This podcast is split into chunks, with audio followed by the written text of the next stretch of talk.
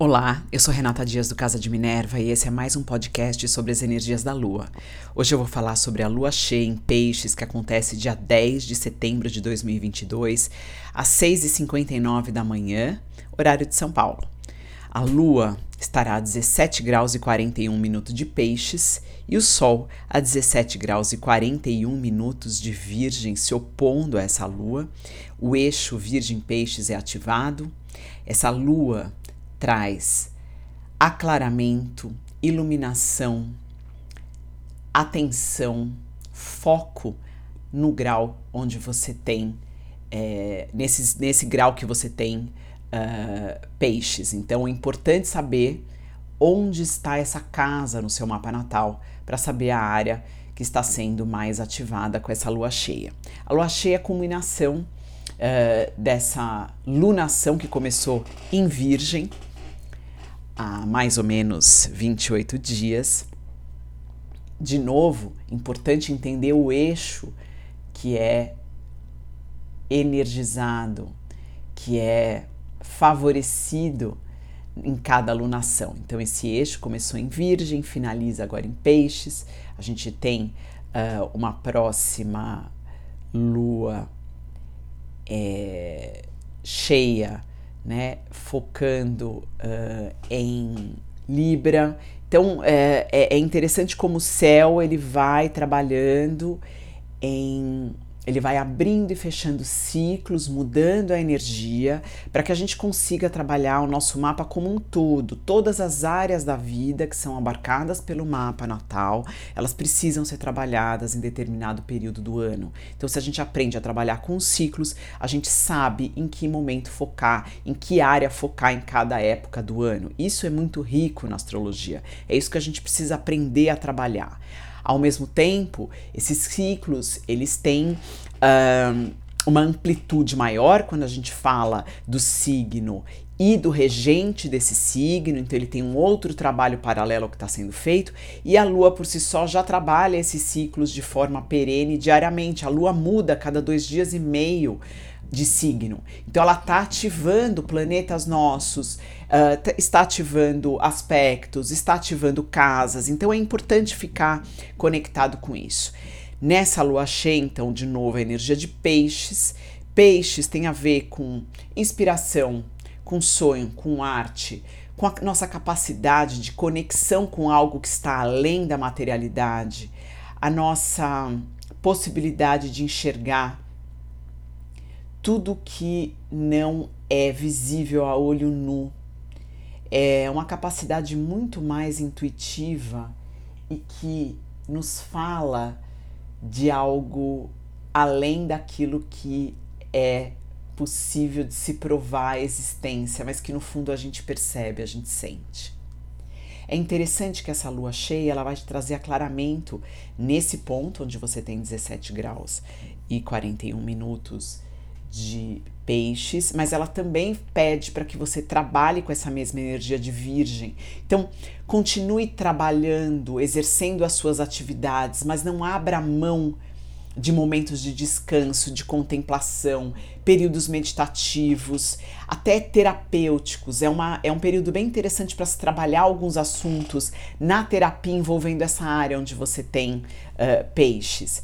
Então, esse é um outro caminho também né? Fazer o que tem que ser feito, mas aprender a trabalhar emocionalmente aonde a luz está passando. Olha que, que interessante, que rico que fica. A gente não consegue parar a vida como um todo para tratar simplesmente de assuntos emocionais uh, e espirituais, mas a gente pode encontrar um tempo no nosso dia organizando ele devidamente para que esse momento mais uh, intuitivo, mais contemplativo exista e possa ser direcionado a energia para que algo ali evolua também.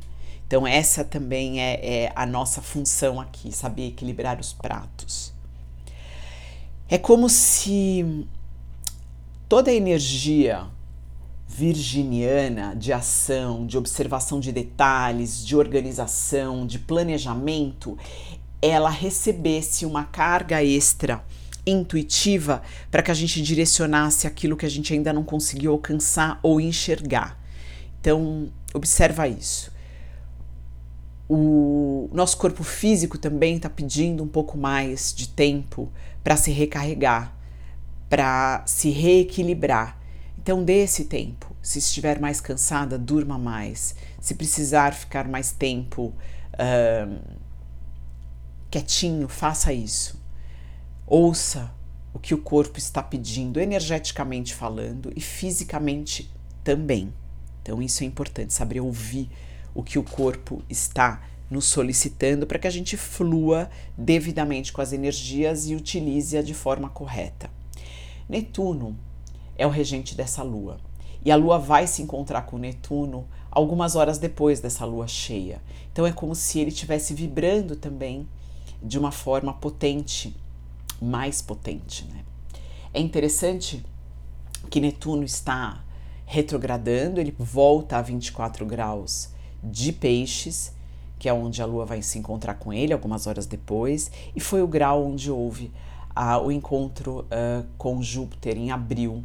Então, algum tema importante ou algum insight interessante que você teve lá em abril com essa conjunção de Júpiter com Netuno, ele volte e de alguma forma ele te traga caminhos para que você possa seguir de uma forma mais fluida nas energias que você precisa trabalhar, tanto em peixes uh, uh, quanto uh, na organização virginiana, para que isso se realize.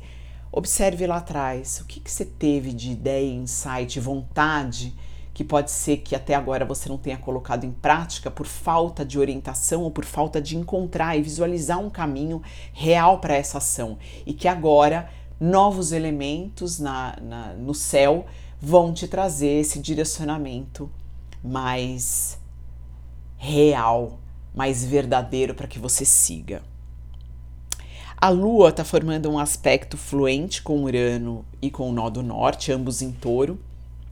Então, trazendo também uma nova forma de compreensão e de, vis, de vislumbre dessa energia taurina. Quais são as mudanças nos seus valores internos ou nos valores relacionados a essa energia da casa onde você tem touro? Estão se chacoalhando, mudando, pedindo aí uma um movimento e que agora com essa lua de novo você vai falar bom, putz, eu acho que é por aqui. Ao mesmo tempo, o Sol e Urano estão fazendo um aspecto muito fluente de trígono, trazendo luz para realmente lhe direcionar para novos horizontes, para novos caminhos, para novas ideias, para novas ações, para novos planejamentos, para novas realizações e vontades. É importante dar-se um tempo, dar-se um tempo na energia de excesso de conversa mental. Mercúrio tá aí em Libra, uh, tá se opondo a Júpiter. Marte tá num aspecto uh, fluente com esse Mercúrio de alguma forma. Uh, Marte está passando por Gêmeos, acelerando as nossas ideias, nossas possibilidades, as nossas conexões. Mas Mercúrio vai entrar em retrogradação. Nessa lua cheia, ele estacionário, ele está estacionário, ou seja, ele está parado para começar o processo de retrogradação, começar o processo de revisão, de reavaliação, uh, de reestruturação na energia de Libra e no finalzinho da energia de Virgem, porque ele vai voltar de 8 graus até mais ou menos a 24 graus, 8 graus de Libra, desculpe, e ele volta até mais ou menos a 8 graus de Virgem. Então, as casas ou a casa onde essa energia abarca, será necessária uma revisão, uh, uma, um cuidado maior Algumas tarefas que foram feitas podem ser que pode ser que a gente precisa refa precise refazer. Então observa aí que casa é essa, que casas são essas, quais são essas energias, para que você trabalhe devidamente, revise o que precisa ser revisto e depois, no começo de outubro, você volte com a energia mental de Mercúrio focada em organizar e retomar a, os relacionamentos, as trocas, aquilo que você precisa fazer, as parcerias que você precisa retomar para que os processos e a sua vida continue, já com essa revisão feita, já com essa energia já começando a se direcionar para outra direção, já te trazendo novas oportunidades, novos caminhos, novos insights também. Então essa lua cheia, ela vai trazer um aclaramento daquilo que finalmente você precisa fazer para mudar, para ir para a área que você quer, para traçar ou trazer para a materialidade os novos caminhos de vida que você tanto deseja, mas que ainda precisam ser revistos, ainda não está no tempo certo, ainda tem alguma coisa que precisa ser um, trabalhada de alguma forma. Essa, essa energia e essa vontade de novas experiências, ela tem um aspecto, forma um aspecto, né, ainda uh, com Saturno, um aspecto de calma. Há algo que você ainda não entendeu. Então, a meu ver, essa lua cheia, com essa retrogradação de Mercúrio, está pedindo um pouco de observação e calma para que a gente enxergue e capte essa última informação, para que esse direcionar, esse redirecionamento de vida, ele aconteça de forma assertiva, fluida, real, no tempo dele. Quando a gente, quando envolve, né? E o aspecto que, tá, que a gente está falando é esse aspecto que vem é, é, segurando um pouco esse freio de mão da vida de Urano com Saturno já está acontecendo há algum tempo e esse ano, por último, pela última vez, ele vai acontecer exato essa quadratura de Saturno com Urano até o final do ano. E aí, a meu ver, a gente começa a ter aí um pouco de autonomia para que a gente junte as novas informações, as novas ideias, adeque-as à nossa vida e às possibilidades de ação real. Porque se a gente fica só com a energia de Urano, as ideias elas são muito é, é, disruptivas, elas são muito interessantes, elas são todas muito novas, mas se a gente não trabalhar devidamente com a energia de Saturno, que é a adequação dessa ideia para as possibilidades reais de ação com elas, a gente fica só no mundo das ideias. A gente precisa saber trabalhar devidamente com essas energias de acordo com as possibilidades físicas de ação delas. Então é como se a gente precisasse fazer o checklist da realidade. Escuta, essa ideia é muito legal, mas como ela vai se aplicar aqui? Quais são as possibilidades? De que forma eu posso trabalhá-las? Então, essa revisão de, de, de, de Mercúrio nessa retrogradação vem para trazer essas últimas informações para que essa verificação aconteça, para que a gente possa dar os reais, os passos reais para que essa energia traga novas informações e novas ideias, mas que elas possam ser aplicadas no dia a dia e no nosso mundo do jeito que ele está.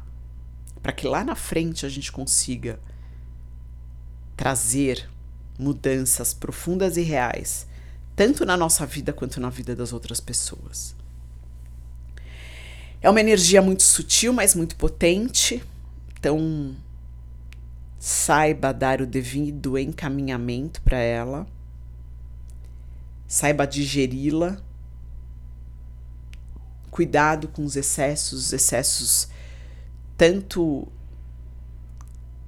pela vontade de se entorpecer, quanto pela vontade de não olhar para a realidade.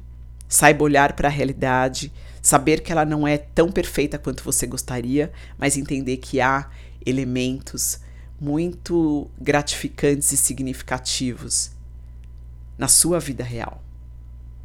para que você avance entendendo que o sonho ele é necessário, mas só ele não não é suficiente. Eu deixo vocês por aqui e até o próximo podcast.